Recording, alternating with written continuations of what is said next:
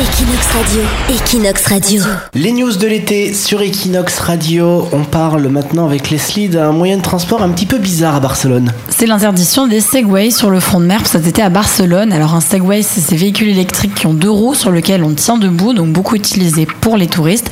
Et bien ce type de véhicule ne pourra plus circuler dans la zone comprise entre euh, l'hôtel W et Port Olympique. Alors cette mesure a pour objectif en fait d'éviter les embouteillages durant les périodes où il y a un fort afflux de touristes. À Barcelone, il y a 7 entreprises qui louent des Segways, ce qui représente 136 véhicules au total qui peuvent circuler à Barcelone. Il y avait un embouteillage et Segway en fait. Voilà, mais en fait, il y a Il tellement de piétons sur le front de mer, plus les Segways, ça crée en fait un trafic euh, un peu trop gênant et moins agréable.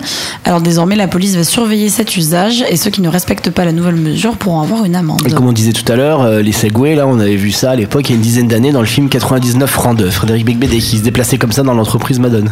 Oui, voilà, dans des grandes entreprises, des usines, en fait, les gens se déplaçaient, mais maintenant, il y a beaucoup de touristes qui l'utilisent pour visiter les Voilà, villes. c'était un truc professionnel à la base et qui est devenu un truc de loisir. Equinox Radio, Equinox Radio.